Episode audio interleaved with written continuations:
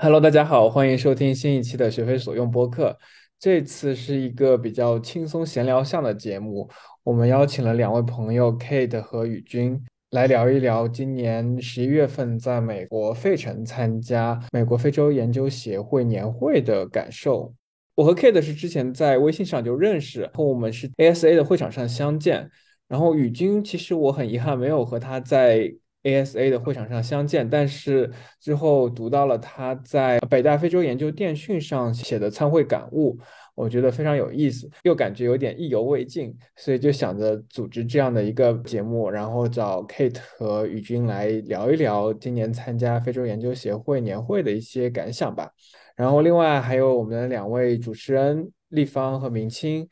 啊，先让立方和明清给大家打个招呼吧。Hello，大家好。大家好，非常感谢 Kate 和宇君来来参加我们节目。行，那我们接下来请两位嘉宾做一下自我介绍吧。OK OK，谢谢，呃，谢谢这个大家邀请。然后我现在是在北大国际关系学院，然后也是非洲研究中心做博士，然后已经是第五年了。然后我现在同时也在哈佛做一年的访学，是哈佛燕京学社跟哈佛非洲中心合作的一个 training program。然后很很高兴今天能被邀请。对我自己是做乌干达的教育的，包括青年政治，然后以及就是国际对非教育合作吧。对，就算是这几个主题。然后刚好因为这次来访学嘛，然后就是因为我们参加这个项目，然后燕京学社。非常的豪气，就说：“哎呀，你们都来了，应该参加一下这个年会，就是我们资助你们去吧。”然后我们就觉得啊，那很好。好的，然后我现在是在宾夕法尼亚州立大学 （Pennsylvania State University） 比较文学系和一个非洲研究的 dual title，是博士四年级。呃，然后我自己主要研究方向是非洲文学、后殖民文学，然后冷战和。非洲文学大概这样的一个情况，为什么这次会来参加这个 ASA 的会议？是因为 Penn State 今年是一个大的一个赞助商，就是很关心研究生发展的一个主办的老师 Cheryl Sterling 老师，就跟我们为数不多的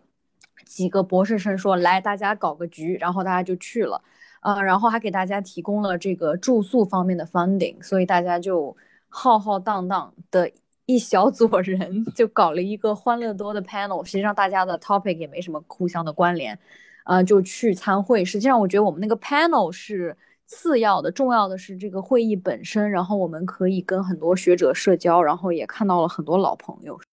这个也是我们之后会聊的，就不仅仅是自己做报告，还有听报告、逛书展，然后与别人社交，这些都是非常重要的一部分。不过最开始我们可能还是要先聊一聊这个美国非洲研究协会这个历史，但我觉得这个其实题目非常大，可以单独聊一期完整的播客。然后国内外学者也有一些相关的研究，像刘少南老师之前就在《世界历史》杂志上发表了一篇讲美国非洲研究的兴起与发展。ASA 呢，它最早成立于一九五七年，其实是和美国。冷战对非洲相关知识的需求不断上升啊，密切相关的。五十年代、六十年代先后受到了大量的私人基金会，比如福特基金会、洛克菲勒基金会及后来美国国防部、美美国教育部的资助啊。他在五六十年代经历了一个相当的黄金时期吧。但越来越多的学者，像刘少南他们的研究都其实提到了美国非洲研究的兴起。啊，尤其是这些白人学者主导的非洲研究协会，其实很大程度上边缘化了长期以来在黑人大学非裔美国学者他们对非洲研究的贡献。当然了，现在情况已经很不一样了。今年的美国非洲研究年会，我们可以看到来自欧洲、美国、非洲、亚洲各个大洲的学者。就不仅仅是一个白人学者主导的学术团体和学术会议，包括今年新当选的非洲研究协会的主席，一位出生自尼日尔的女性教授，我对她的这个主席演讲印象非常深刻。我们等等也会聊到。Kate 和宇君有什么补充的吗？啊，可以。然后我的一个。呃，非常粗浅的印象啊，就如果大家感兴趣，可以在 ASA Portal 上面玩一玩。它其实有很多它那个分会场和分组织，对吧？比如说我觉得哲远可能会比较熟悉的是是拉格斯协会是吗？还是？然后我这边比较熟悉的，我虽然我目前还没有成为一个 member，就是 African Feminist Initiative，因为我们 Penn State 的几位老师都在这个 initiative 里面，然后他们当时那个就是小桌桌摆的很，就是很显眼，就在那个三楼，还有他们就是有一些专门他们自己这个旗下会出的一些图书，还有一些纪念品。呃，然后也会鼓励大家参加，我觉得这些其实也是蛮有意思的。然后 ASA 它也有一个 Scholar Network，然后你可以选择把你自己的学术信息，嗯，就写的更加明确，然后可以在这个上面去搜索来自世界不同地区的做非洲研究的学者的信息和他们的联系的邮箱。对，不过我也需要澄清一下，就是拉各斯研究年会 LSA Legal Studies Association。一个独立的学术组织吧，每年他们也有自己的年会，在拉克斯大学，呃，应该是每年的六月份，啊，这是一个相对比较年轻、比较呃活跃的一个组织。他们并不隶属于 ASA，但是会积极的参与 ASA 的会议。他们会组织 panel，然后以 panel 的形式，啊，向 ASA 投稿。我其实另外参与的一个就是 Islamic Africa Studies Group，就是伊斯兰教在非洲研究小组。这个小组它其实就是隶属于 ASA 的一个机构，他们在会议上也会举行一些相对来说没有那么开放，可能就是一些内部的讨论，就讨论一下这个研究小组之后的一些换届选举，讨论会议的一些组织参与情况，包括甚至会费这些问题。对我觉得这也是非常重要。其实后面还有其他的，还有像尼日利亚研究小组、加纳研究小组。啊，塞内冈比亚研究小组，各种各样的研究小组都是你可以在注册的时候选择加入。那，有的小组可能会收十十刀、十五十五刀的这个会员费，有的可能就不需要。这几年吧，就是美国 ASA 年会一般的传统就是在一个大城市的市中心的万豪酒店举办，时间上一般来说在感恩节的前一两周，类似周三或到周日这样的一个。半周的这样的一个时间跨度，今年其实是二零一九年年会以来第一次线下活动，二零零零年和二零二一年都是线上举办的。虽然今年是移到了线下，但其实很多学者也通过线上的方式参与各种活动。所以我感觉，我是一八年的时候参与过在亚特兰大的年会，我感觉今年的规模似乎比亚特兰大当年要小一点。但我也没有具体数据说现场到场有多少学者，但总之还是非常的有意思啦，大家都很兴奋，因为这是时隔那么多年第一次在 线下开这么大型的会。今年 ASA 会议的主题是 African Urbanities, Mobility, Creativity and Challenges。但其实虽然有这个主题，但是我觉得和即将在科隆召开的欧洲研究年会相比，美国这个非洲研究年会它的整个会议主题的存在感并没有那么强。大家各种 panel 小组报告并没有严格的围绕这个主题来展开，大家都在谈自己的研究，谈自己感兴趣的话题，并没有说我一定要谈这个 urban urbanity 啊这些这些问题。但相比之下，欧洲的非洲研究年会，他们今年的主题应该是 future 吧，基本上所有的 panel 它或多或少都是和 future 未来这些主题密切相关。对因为我我自己的研究兴趣，所以我去参加了几个就是关于青年的一个 panel，就是在这几个 panel 里面，因为它讲的都是就是疫情对就是这种失业或者未充分就业青年的一个冲击，所以就是刚刚提到这个会议的主题，可能在我看的这几个 panel 里面体现的比较明显，就是说因为讲的都是因为这些 urban youth 嘛。都是在相当于聚集在城市地区，然后从事的都是这种非正式的部门，然后因为他们的，那么他们这种非正式部门就有一个强调的就是 mobility，但是因为疫情，特别是防疫措施，特别是他们提到了防疫政策的一个军事化，就是大量的利用军方人员去进行防疫，那么就是好几个国家的那个防疫措施就特别严格，所以说就限制了这些青年人的这种 mobility。然后就直接很大程度上，有的时候可能甚至是摧毁了他们赖以生计的这个方式和方法吧。在因为当时请到的全都是非洲学者，而且都是从非洲过来的，就是刚过来的，所以我当时印象特别深，就分享了很多的照片，就是可能这几年的还蛮新鲜热乎的这个照片，然后还蛮震撼的，就是他们的这种实地观察还比较多，对，所以我可能从我的看的这个角度，可能刚好契合了当时今这次这个大会的主题，对。然后我想补充的一点是，我很认同哲远刚刚讲的，就是他这个题目好像就是万花筒。我觉得它的一个好处就是，因为它的主题比较广阔，大家在写 panel proposal 的时候啊，是我觉得是一个有一定的空间的，因为我们是一个。呃，graduate student panel，然后大家传出来的，大家的研究方向各不相同，但是我们最后做了一个整合之后，我们觉得这个 narrative 还是挺符合它的这个整体的要求的，因为所有人的每一个部分似乎都能够打中，不管是 urbanities、mobility 还是 creativity、challenge 这个部分，所以我觉得对于 panel proposal 的书写还是挺挺给力的。然后之后我们也会讨论到，虽然说我觉得这个主题很庞大，但是可以通过它的这个新书的推介，还有包括大家可以去 itinerary 上面的一些关键词，还是可以看出这几年非洲研究的一个总体的趋势和一些关键词的。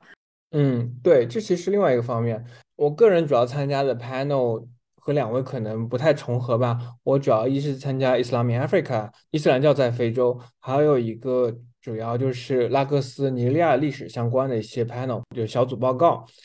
像前者伊斯兰教相关的，其实大家基本上都没有和就是大会主题有什么关联吧。但后者其实大家多多少少就是还是努力在往题目上靠的。我其实重点想讲前者，我有一个印象非常深刻的 panel，他们其实就讲啊非洲的一些阿拉伯文档案。一些档案的一些收集和整理的一些情况，都是嗯这些学者他们都很多都是呃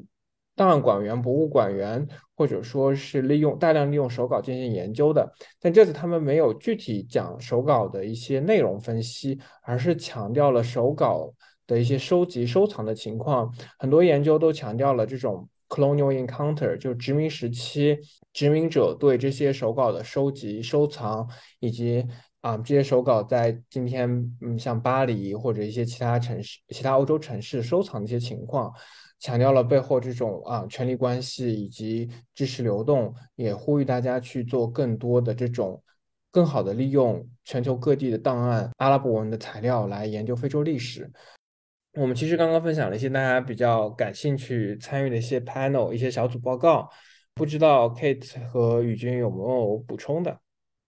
啊，那我就补充几点啊，我有很多想分享的，希望我说的有点条理。第一个呢，就是我其实对于 panel 的感受，我觉得跟那个哲远很像，有的 panel 质量非常的高，然后他们这个 panel 本身，我们就似乎就可以把它看成是一本书的 edited volume，对吧？大家在 speak to each other，然后 Discussion 如果准备的很精彩的话，我觉得那个宇军可能会去了那个有。Doctor Vivian Lu 的那场，然后我觉得那场的 discussion 其实很精彩，他把每一个人的亮点都总结了。我觉得是一个很，就是如果是一个 panel 组织的很好的话，它是有一种统领性，而且你会觉得每个人之间它其实都有所呼应。那么 panel 的组织其实也有一定的 practicality 实用性，有的人马上上 job market 了，这是一个很好的 network 以及 show your name 的一种方式，对吧？就是这也是为什么有的时候参会也是有它的。obligatory 对吧？有的时候，像我对我来说，我其实更享受的是这个求知的过程。有的时候我自己去讲的时候，我反而压力很大，因为有的时候会觉得我的我的东西好像也没有那么好，也没有准备的很好。所以，这对于 job market 也是一个非常现实的考量。然后，对我们这次的 graduate student panel 来说，我觉得更多的是。啊，Penn State 给我们的一个机会，就是让研究生、让博士生能够锻炼公众演说能力。因为做学问嘛，不知道是马克思韦伯说的，就两个方面，一个是你你能够去 present 去讲，还有一个是，还有一个是你能够去写。那么很多人是那种 writing type of scholar，然后所以通过这样的一个平台，可以锻炼大家的演说和 present 能力。我觉得在我们的 graduate student panel 里面就非常的和谐，因为是 Penn State 的老师来给我们。鼓劲和打气，所有的人就是场上都没几个人听，然后大家讲完之后，下面就鼓掌做一团，然后就很欢乐。这是我的一个对于什么是 panel 啊 panel 的意义的一个思考。然后呢，就我自己参会的这个体验是，我是主要去盯着文学的 panel 去听，然后文学的 panel 我跟几个学者有一些聊天，他们也说近几年来这个文学的 panel 日益增多，是一个很好的一个现象。然后今年 ASA 获得大奖的一本书啊，也是 Kajitan 的一个，呃，如果我读的是对的话，大家纠正我；如果读的不对的话，是一个也是跟文学媒介研究有关的一本书。所以也可见这个非洲文学的研究其实是一直在一个上升的趋势。然后 ALA African Literature Association 也在其中有选送的关于的，这就是直接的 panel。然后此外呢，我关注的还有一些就是研究冷战非洲史的 panel，然后其中有一个，呃，我也是就是印象非常的深刻，因为我本科大三的时候是在哈佛交换了一年，然后那然后那段时间我很想做 Black Studies，然后我就在各种找学者去去聊天去问，然后他们也没有记住我，但是很有趣的是是应该是我可以说是五六年前遇到的一个学者，叫做段若迪，如果大家有有有有，他是做 Afro Asia。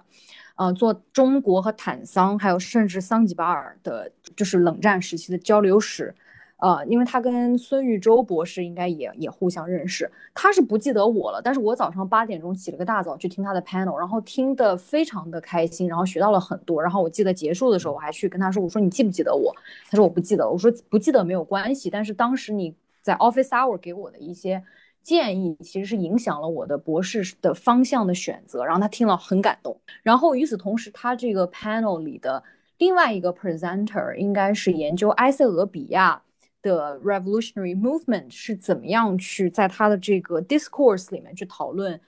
Japan 日本的在 modernization 的过程中的一个一个地位，还有包括这个 Indochina 在这个他是对于这个 worlding 他的想象中的这个。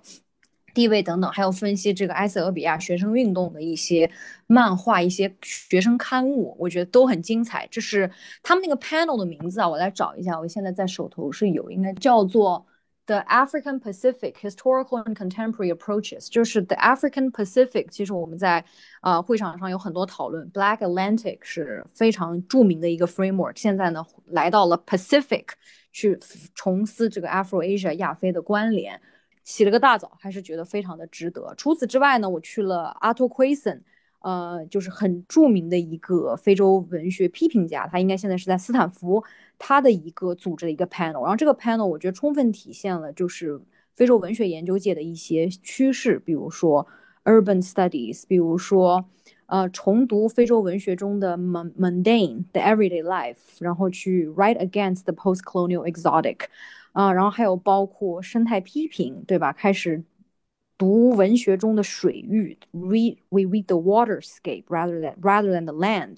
嗯，然后其中还有一个同学他做的很精彩，因为他好像是学阿 Amharic，他是研究呃 Horn of Africa，就是在这些 panel 里面学到了很多的东西。然后除此之外，我觉得还有一个很有意思的 panel，就是诗歌朗读 panel，有一些非洲女性诗人把他们的。作品带到这个会场上来，一起朗读，然后一起去分享自己的作诗的经验。因为 Penn State 有一位教授，同时也是女诗人，是 Habiba，她来自南非，然后她的诗集，然后她每一次读诗都非常的打动我的心灵。然后这次她也来到了这个 Poetry Reading，嗯，就是我就非常零散的分享了这么多。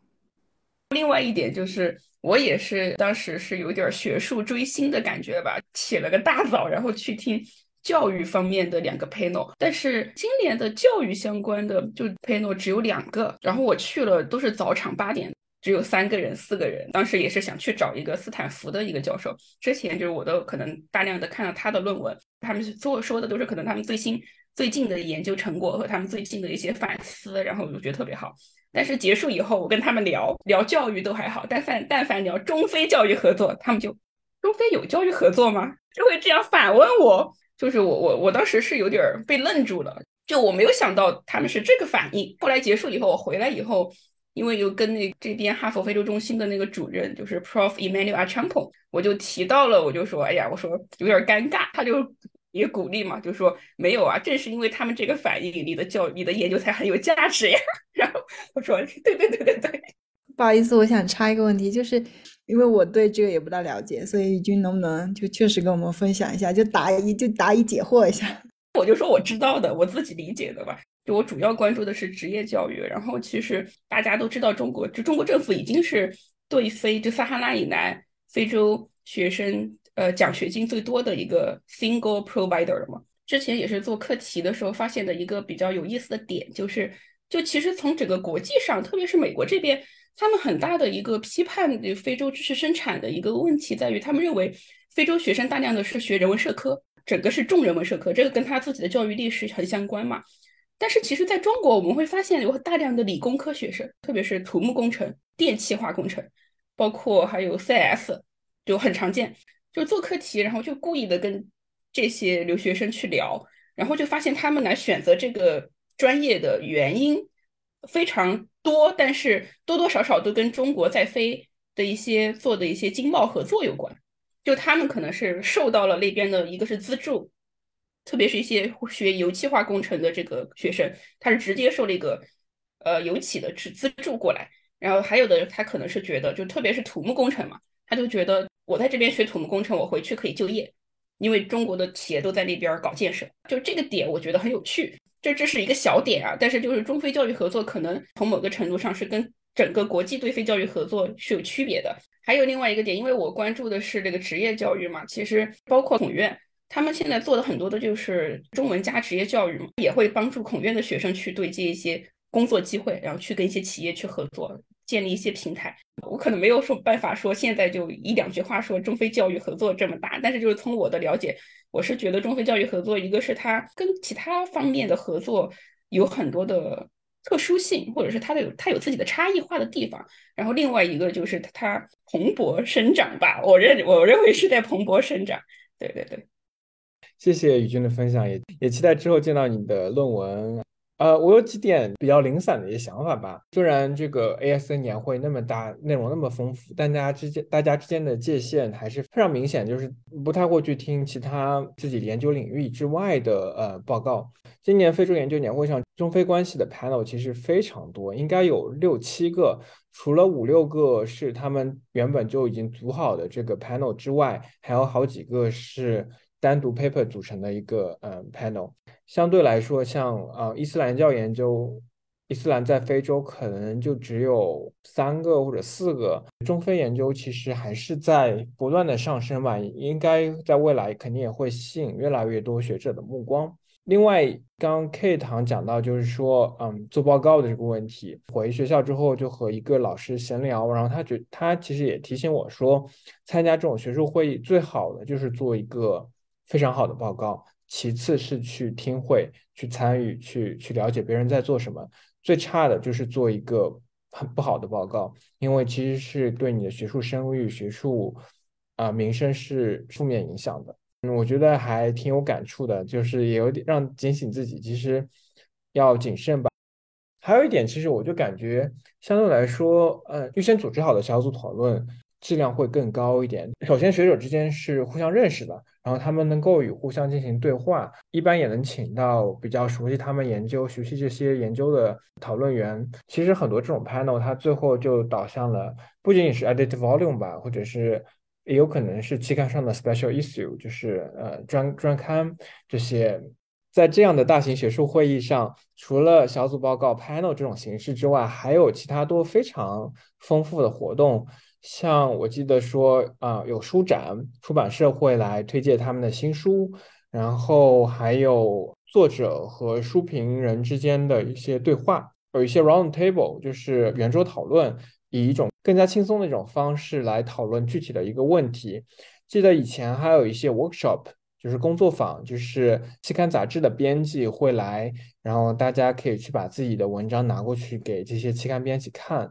但今年好像没有这个。今年在会议正式开始前，还有一个呃工作坊，其实是讨论非洲研究的学者如何找学术圈以外的工作的。关于书展，其实其实有很多可以说的，因为我我印象非常深刻的就是除了见到了各大出版社他们的新书之外。有一些书商吧，他们其实不应该是出版社，他们书商从非洲带了很多非洲本土出版的学术书籍，或者甚至一些非学术的出版物带到了会场，然后供大家选购。我觉得这是一个非常非常重要的一点，因为我们强调知识生产的去殖民，我们但我们很多时候对呃非洲本土生产的知识完全不了解，或者甚至是一种鄙夷的态度。好多年前在莱顿的时候，我知道他们的莱顿非洲研究中心。非洲研究图书馆是应该是欧洲最大的一个，他们的馆员每年都会定期去非洲参加当地的各种书展，然后一箱一箱的往欧洲寄书。我觉得首先我有一点非常认同哲远讲的，就是 decolonize 啊，knowledge production，其实道阻且长，就是我们要辩证的看，一方面确实就是 global north，就是尤其是以北美为中心的，还有包括英国为中心的这个呃学术出版社，可以说是某种程度上垄断了这种非洲的所谓他们这个认为的王牌的顶尖的学术生产，对吧？但是与此同时，当我们对这个东西要有足够的批判力的时候，确实也不能去否认。比如说杜克出版社出的书，哎，就是很很棒。嗯，然后今年呢杜克出版社，我还赖在那边问他们有没有什么免费送，还真有。下午三点钟开抢，然后我抢了一本，就是《Dockside Reading 》，非常的开心。对，嗯，然后这是我想说的第一点，就是关于美国的这个北美还有英国的一些出版社。但是我觉得了解这些出版社，并且呢，啊，通过实地的这样的观察，还有包括他们的出版社的官网。去经常跟随他的 African Studies 出的一些新书，可以了解这个领域的 trend。当然，也不是说是去盲目的追随他的这些 trend 啊。首先，我要讲的是几个王牌的出版社。第一个就是 Cambridge University Press，大家肯定都很了解啊。Duke University Press，杜克大学出版社。还有俄亥俄大学出版社，其实之前我不了解，但是到了美国之后，他们说啊，你可以去关注俄亥俄出版社的书，而且他们还有经常是那种有科普性质的一些小册子，比如说他有一个非洲领导还是非洲领袖的一个专辑啊，对吧？一个 pocket book 很可爱，然后但是卖的不便宜，大家有空可以去看一看。但是那个画面啊、图片都做的非常的精美，啊，这几个出版社是。啊，就是很强劲的一些出版社。那么其他还有很值得关注的，就是之前程颖老师的公众号推荐过一本书，叫《Congo Ink》，里面也提到了中非关系。当然了，写的非常的辛辣。然后这本书它是它是一本小说，它是一本 fiction，但是它却是印第安纳大学出版社出版的。然后大家也可以了解，印第安纳大学出版社旗下其实是会去翻译一些 Francophone African literature 的。啊，这个也很有趣啊！是一个学术出版社开始出版一些一手的一些文本。此外呢，还有一些我关注的，就是密西根大学出版社也很优秀，加州大学出版社也很优秀。然后还有一些他们就是下面有一个同学写的，就 Brill 也是一个很好的出版社，但好像没有出现在现场，好像对吧？我记不太清楚。但是我觉得这几个是大家也可以持续的去关注他们自己的这个网页。就是今年还有一些获奖图书，还有他们今年展出的一些图书呢。我总结了以下，就是研究的一些热点，还还是一样的老话，咱们可以对这些东西有所了解，但是也不是说去盲目的去追随这些这些 trend 啊，因为有的 trend neoliberal 的这种感受感觉，让我还是觉得蛮明显的。其中呢，就有媒介研究，这个我觉得非常可以理解，因为比如说我的非洲同事，他们每天都关注着大陆上的新闻，然后呢是 Facebook、WhatsApp。啊，Twitter 等的这个非常怎么讲呢？叫做这个热衷的玩家，所以他们很清楚在这些 social media 上发生的事情，而且 social media 确实是有改变社会或者说掀起一些社会浪潮的作用的。这一点呢，我可以说是。就是真的是自惭形秽，得向他们学习啊！比如说，我们有一个加纳的同事，他就他就在研究加纳的这些网民是怎么去影响加纳政治的，所以媒介研究确实是很热门。其次还有生态批评，这个呢，就是我觉得如果说未来这个播客有机会可以去找做 eco criticism 来聊一聊这个，这个我是对这个领域呢在门外观望，因为我确实觉得生态环境的保护。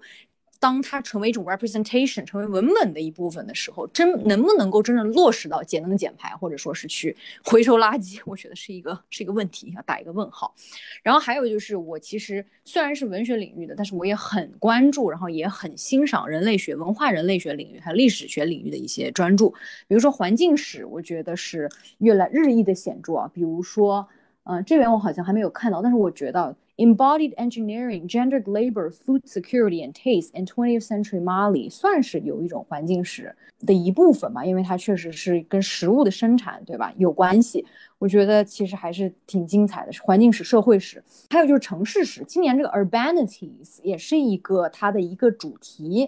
呃，然后我觉得也有几本书很精彩，其中有一本呢，就是装帧也非常的精美，就是 African Motors, Technology, Gender and History of Development。 是这个杜克出版社，他其实是研究的是坦桑尼亚，尤其是达莱萨拉姆的汽车产业。他自己也采访了很多 garage 的一些工人，然后也去分析，就是这个 car automo automobile 带来的 modernity 到底是一个 Western imported thing，还是一个可以在非洲本土发展的一种工业？我觉得很精彩，非常扎实的田野调查。其次呢，还有就是它这个书呢是在杜克的这个专柜上展出，但是没有提名获奖，是 In the Skin of the City: Spatial Transformation in Luanda。就是我自己不会普语，但是对于普属非洲一直是深深的被吸引，所以这本写卢安达的城市建设的，还有包括城市的。新来的这些 migration community 是怎么样重塑城市结构的？我觉得也写的非常的精彩，尤其是这个 skin 这个概念，因为我是我是看了这两本书的前言，而且杜克大学出版社其实是可以免费下载这些书的 intro 的，我觉得这点也也非常好。除此之外啊，我觉得还有一些就是 trend，比如说医疗史，对吧？然后之前我跟哲远也看到了一本叫 Africanizing Oncology，讲乌干达的这个。抗癌，乌干达的癌症治疗，这个医疗史，对吧？我觉得也是很精彩的一个切入点。还有就是，呃，对全球性的物质文化是，刚才我说的那个《Taste Food Security in Mali》这本书，我觉得体现了这一点。然后我的感觉就是，虽然说啊没有来得及就是就是精读所有的书，但是读了几个 introduction，我感受到就是这些书拥有的共同点就是扎实深入的田野经验、优秀的文本、图像和媒介的阐释和细读能力，以及学者自身对于自己 ethical positioning 的反思，无论是对于自己的国籍、种族、性别、呃职业等身份的反思，我觉得在很多 acknowledgement，还有包括。Introduction 里面其实是很精彩的，被被被呈现出来的。今年提名获奖的几本图书，呃，首先就是这个《Knowing Woman: Same-Sex Intimacy, Gender and Identity in Post-Colonial Ghana》这本书，我是在去年的一门非洲女性主义课上读过，我确实觉得很精彩，因为田野的扎实，还有包括它对于这些女性之间的这种呃 community building solidarity，我觉得他写的是非常的细腻的。所以他被提名，我觉得是完全是是支持，然后举举举双双脚赞成。然后另外呢，就是这本非常的火爆的研究，媒介研究、生态研究两个都沾上了的这本《African Eco Media Network Forms Planetary Politics》。卡吉坦当时也在 Penn State 做过一个 online talk。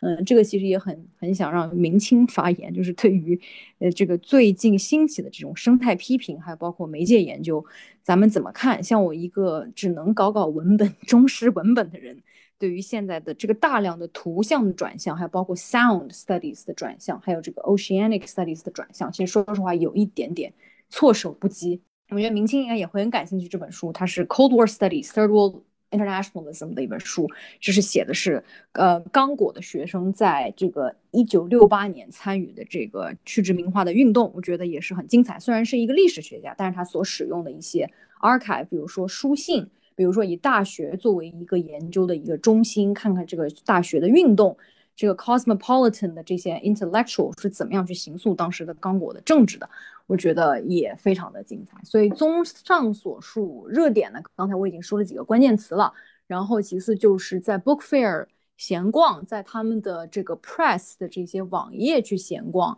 去关注新出的书，其实还是对我自己的研究有所启发的。但是也不能对这些就是北美非常火爆的 trend，就是那种不加批评，还是要有一定的批判性思维吧。大概是这样的一个感受。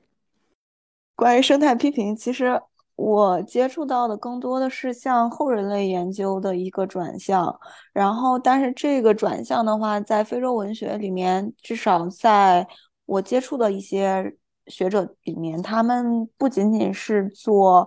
嗯，书面文学或者就是不仅仅是小说，然后他们也是有时候也会做田野，然后去收集一些当地的那种歌谣，然后去看整个它的这个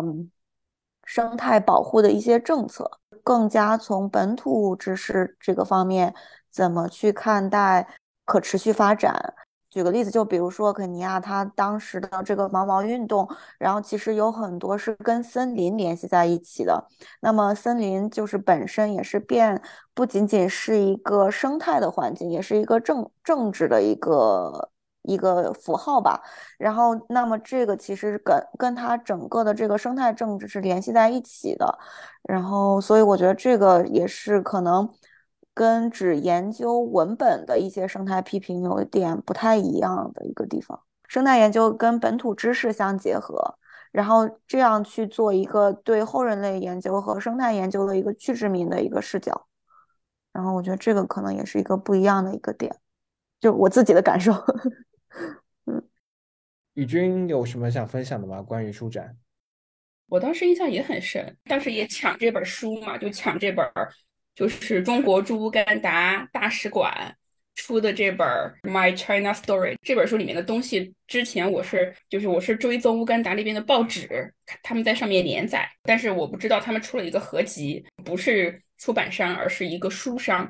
就是专门去非洲淘书的一个书商那儿买到的，也就是这个书商那儿，然后我逛到了几本。乌干达当地出版的书，然后确实它的这个质量确实参差不齐，但是它有很多当地的老师写的书，然后就提供了大量的细节。也许我甚至都不可能会不一定会去 quote 他这本书，因为可能他的一些东西我没有办法 double check。就通过看他的书，能给我一种增强我的一些就是现场感吧。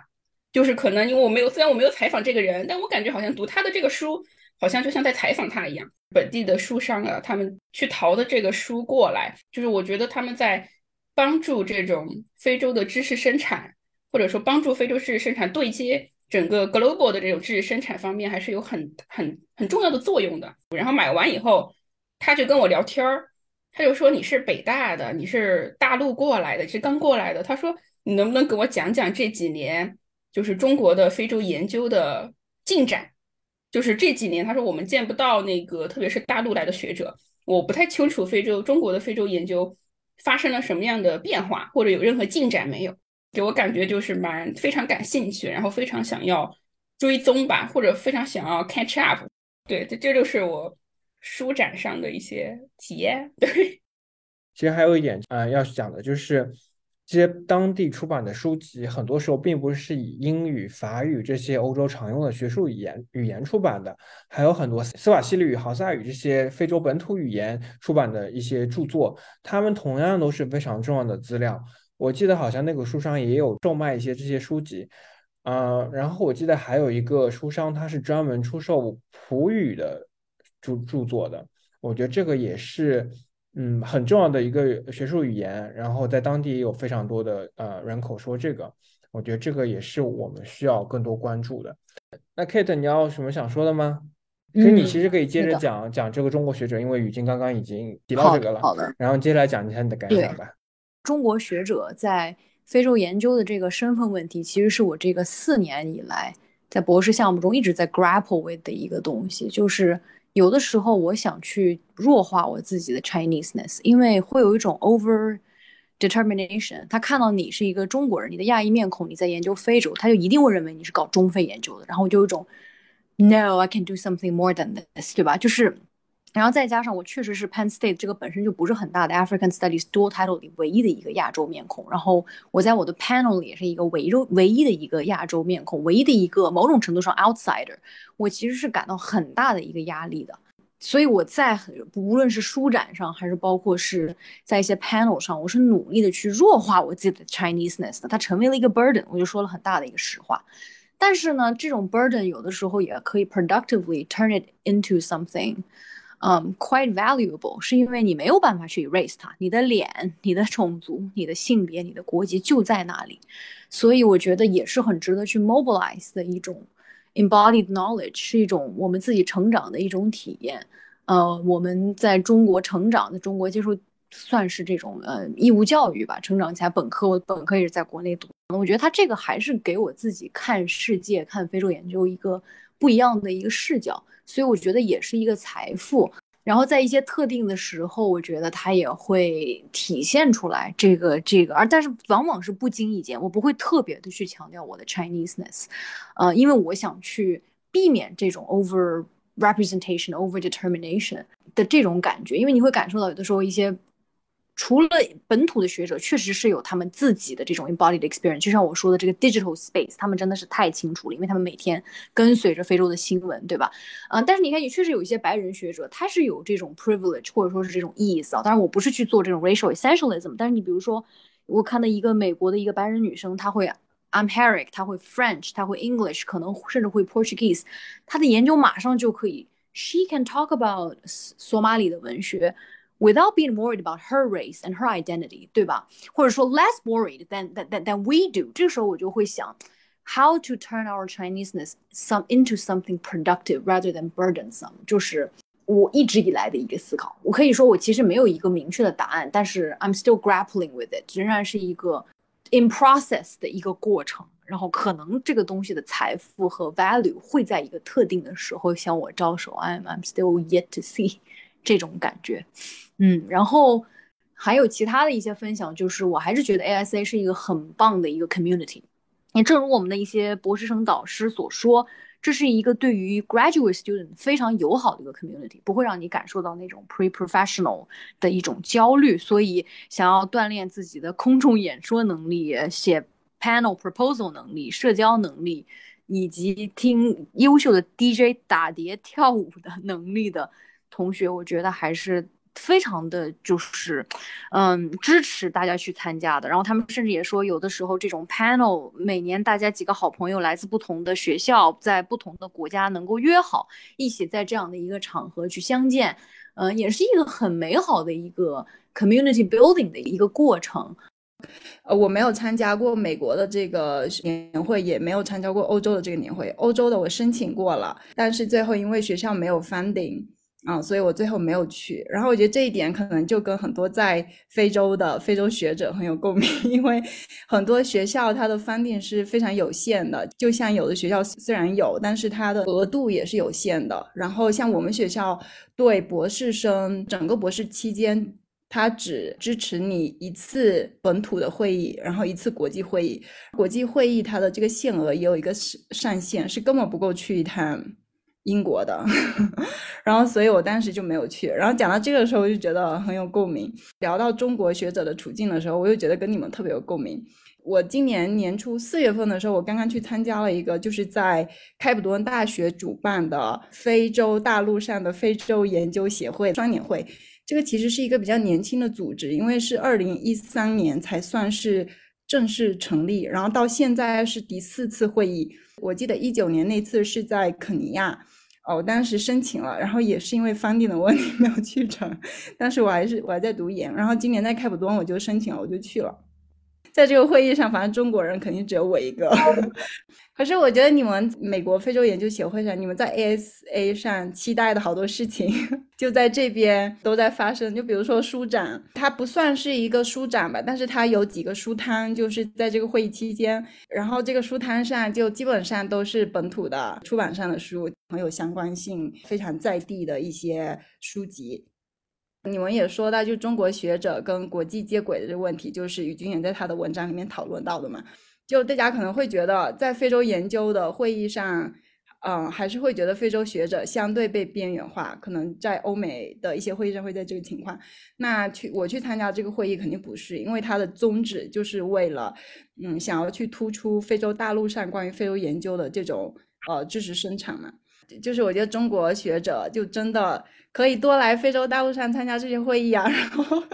就真的是跟非洲的学者对话接轨。他这个会议上就除了各个小组报告之外，也有很多有意思的活动。我只选了一些，我选了两个，呃，我觉得特别有意思的，印象特别深的。一个是开普敦大学邀请了一个那种研究型的导游，在开普敦整个市中心走，然后。去介绍一栋一栋的建筑，然后跟这个建筑相关的历史，这种机会其实是非常难得的。另外一个印象比较深的活动是，他们有跟在开普敦的一些艺术家合作，然后我就有去参观一个艺术家的工作室，他刚好有一个跟这次会议主题相关的一个艺术项目，然后他就开放一天还是两天，然后这两天内你就预约一个时间段，然后你去了，他会给你介绍他的项目。我觉得就这些活动都。都特别的有意思。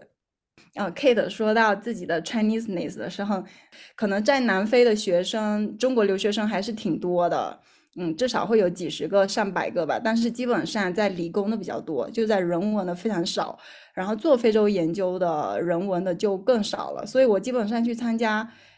会议、参加活动、工作坊，我。都是唯一的一个中国人。然后，其实我觉得非洲学者对于中国的非洲研究，或者说对于中国文化，尤其跟非洲有相关性的部分，其实是非常感兴趣的。跟他们对话的空间是特别大、特别多的。然后就，呃，大家以后可以多申请在非洲大陆上的这些会议，非常有意思。我当时其实有考虑投，但是因为时间各种问题，最后也没有参加。但确实有所耳闻，希望以后有机会参加。另外还有一个 Chineseness，我想起来，其实我经常被 question 这个问题，不仅仅是我的这个 Chineseness，我作为一个中国学者，更多是我作为一个非穆斯林学者，我很多时候会被挑战，就是很多人就问我，你一个非本地人。非穆斯林去研究这样的话题，你为什么要研究这个话题呢？你的目的是什么呢？或者说，你作为一个 outsider，你能够提供什么视角？其实我很能理解这样的顾虑或者这样的关心。我有时候也觉得我自己其实好像并不是很适合做这种研究，所以有时候我在想，其实做更久远的这种。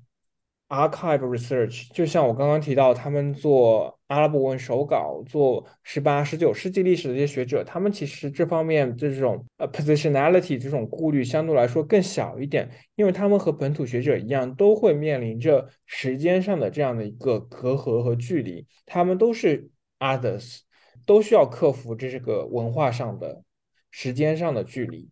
呃，所以说这种 positionality 这种身份定位的这个问题，相对来说并没有那么显眼。然后刚刚听大家的那个分享，我就觉得特别特别感谢，因为特别是立方提到的南非的那些会在非洲本土的一些学会，我我觉得这个其实我觉得特别好。然后其实我就是想说，就是其实就是刚刚 Kate 她提到了，就是说觉得是一个负担。然后我觉得我特我能理解，但是就是我这次来吧。我开始也觉得自己可能会有类似的这个负担和压力，但是结果来了，因为我刚提到，就我这个项目跟我一块儿来的有两个日本学者，结果我就处于一个天天被他们俩羡慕的状态。就是首先就是他们提到了，就是整个国际上都有一个中国人研究非洲学者的一个圈子，就他们说这个是他们日本学者感受不到的。就是我来了美国以后，我在。波士顿大学，就我在这边嘛，我在波士顿大学，或者是就比如说还跟各位跟大家一块儿现在在线上聊，其实我们是有一个，就可能是华人研究非洲研究学者的一个一个一个圈子，这个这种学术的圈子是可能他们认为是非常可贵的，就他说你可以找到跟你有共鸣的人去聊，然后而且你有那么多的跟你的就是 peers 去沟通，你们互相的 inspire，他们觉得这个东西非常的。就他们作为日本学者，他们没有，他们就特别羡慕。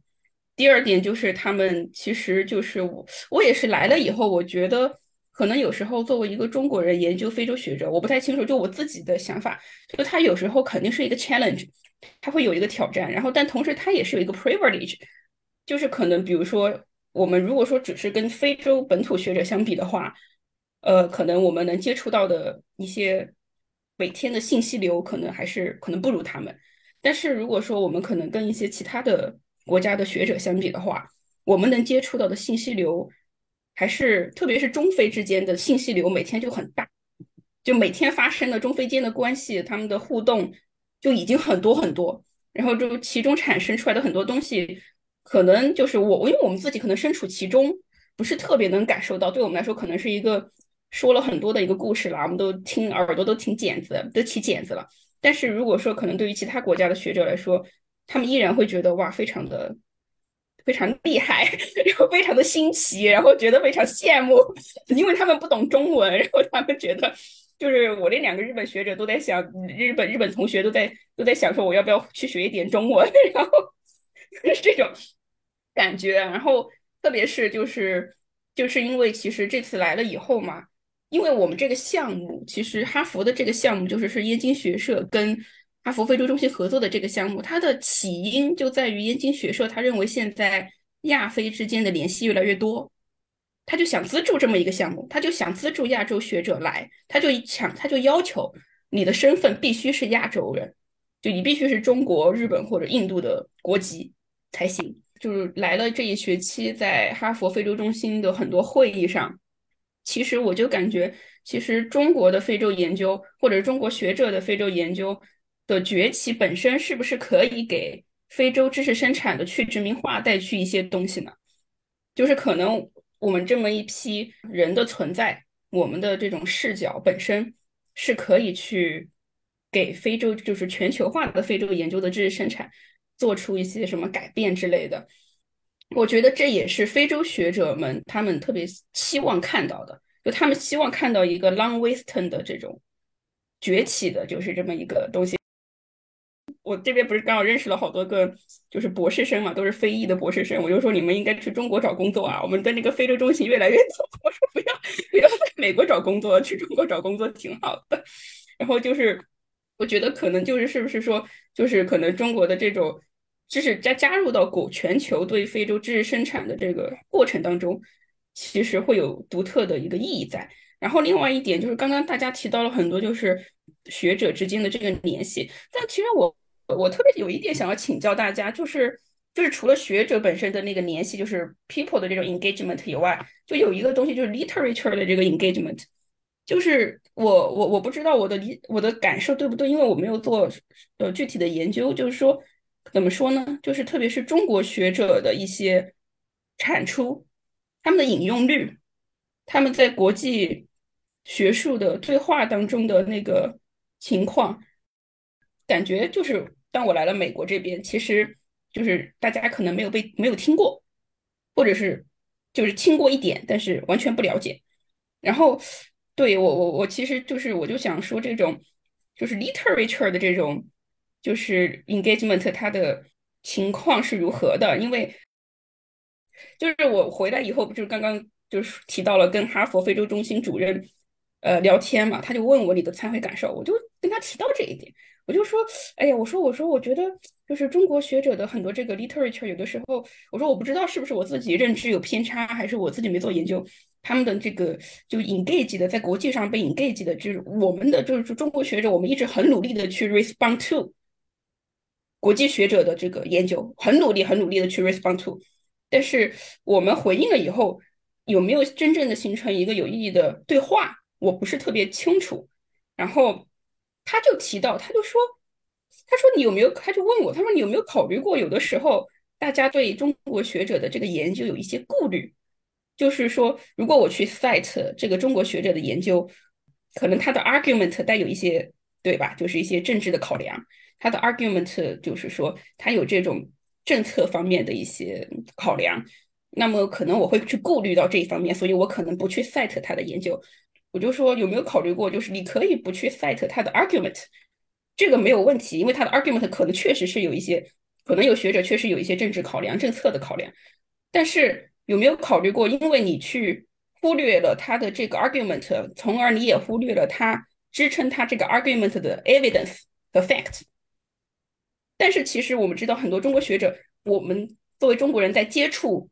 中方，至少是接触中方方面的资料的方面，其实做了很多努力，而且其实这几年还是有很多进展。就是有没有可能说，因为你的这个顾虑和考量，也会影响到你去忽略掉这方面的事实？那么其实也还是很可惜。我想到就是说。其实中国学者在做非洲研究的时候，也要对自己学术生产、知识生产的这个背景大环境有一定有非常明确的了解吧。像之前就现在很多反思美国非洲研究历史的文章，他们就会美国非洲研究的这个开创人叫啊赫斯科维茨，他其实当时在一九五七年美国非洲研究协会成立的这个主席演讲上，他就提到说。我们没有像欧洲国家那样的这种殖民历史，我没有那些 burden，我们可以以一种更加中立、更加客观的态度来研究非洲。啊，当然也受到了很多批评了，就是说他们完全忽略了美国长期以来非裔美国学者中的非洲研究传统。但另外一方面，其实因为这个是在冷战的背景下产生的，所以他们很多的研究是直接为 CIA、直接为政府工作人员服务的，像当时。冷战时期，很多政府官员他们会直接来参与 ASA 的会议，当然现在可能少了很多，但我也不知道有没有。但基本上啊，很难看到直接的政府机构的存在。所以我觉得中国学者在自己做做中非相关的研究的时候，或者说非洲研究的时候，也应该自己的这个知识生产这个大背景，其实是在中国这种“一带一路”、中国的崛起、中国在非洲的影响力不断扩大的这样的一个背景下产生的。所以。我们也在思考说，中国需要怎么样的非洲知识？中国如何生产非洲知识？其实像我在反思的时候，我就觉得我来美国学习非洲，我觉得我还是在学习美国那一套关于非洲的知识。我其实就对自己的学术脉络或者自己的知识体系有很多的顾虑。但其实我我看到很多国内的学者，他们是直接去非洲做研究，去跟非更多的非洲学者有直接的交流交往。我觉得这是一个非常好的现象。但另外一个方面，非洲学者他们更多的也是直接通过中国来了解中国的现状、中国的历史、中国研究。就像你刚刚说的，就是燕京学社资助亚洲学者去美国学习非洲研究，但是我们好像从来没有看到过任何机构资助非洲学者去美国研究中国。I don't know，就是 我我好像也没有什么结论，就是。反正我觉得大家还是要对自己的这个背景、自己的学术背景、整个学术生产的这个大环境有更多的这个意识吧。当然，我并不是说就赞同说我们应该对中国学者的研究抱有成见或者抱有偏见。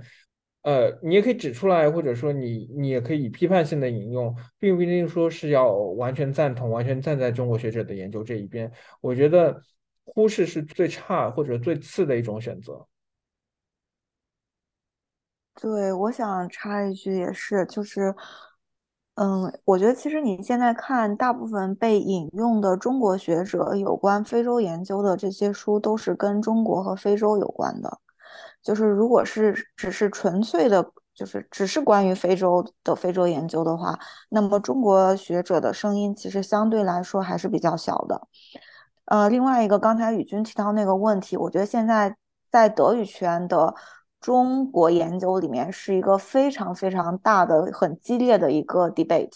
他们现在在想，就是怎么对待中国研究，或者是是不是要继续跟中国做一些合作。他们也在讨论怎么摆正德国学者的这个位置吧。然后，但是我看那些文章，我就觉得，我就非常同意宇军说的，就是他们其实还是一个立场先行的一个概念。然后就是说，只要是你在那个里面，那么你肯定就会有 bias。给我的感觉就是，他还是把中国作为一个研究对象，然后他就说，如果是外国人进入中国，那么他会产生一个更加 reliable 的一个研究成果。但这样的话，就是其实你如果从去殖民的角度来看，是非常有问题的。它仍然是作为一个研究对象，而不是说作为一个真知识生产的一个共同体。最后，我想以今年新任的美国非洲研究协会主席 Osana。阿里杜教授的主席演讲作为一个结束吧。他是美国罗格斯大学非洲语言与文学系的教授，出生在尼日尔，是美国非洲研究协会历史上第一个非洲裔的女性主席。他在演讲中，他其实非常动情的回忆了，或者说感谢了一路上帮助他的导师们。他在尼日尔的导师，他在美国的导师，尼日尔的导师能够为他写推荐信。美国的导师能够在他的英语能力尚且不是特别完备的情况下接受他，然后让他一步一步成长。他的研究领域非常广泛，他从语言学、理论语言学到文学、文化研究，他是一个非常知识非常广博的一个学者。从这种跨越语言、跨越文化的这个自身经历入手，他就切入到这两年疫情期间跨越语言和文化的这种全球共同体意识，或者说全球的这种团结精神。他其实就举了很多例子，就是说非洲各地的音乐人、艺术家用各种各样的音乐形式来传达抗议的这种精神。他其中还列举了很多在。中国留学的非洲医学留学生，他举了例子，包括温州医科大学、聊城大学，他们这些当地的非洲留学生，他们用视频、用音频、用 rap、用说唱音乐这种形式去，一是去传播健康知识，如何正确的防护疫情，还有一个其实就是在抵御、抵抗对中国的污名化，更多的是帮助大家消除歧视。我觉得这个时候，其实艺术、音乐是能够。帮助大家跨越语言、跨越种族、跨越文化，就能够促进团结。今天我们的播客就到此为止了，欢迎大家在评论区给我们留言，提出自己的想法。谢谢大家，也希望和大家、和听众朋友们以及和线上的嘉宾们，在之后全球各地的学术会议上相见吧。谢谢。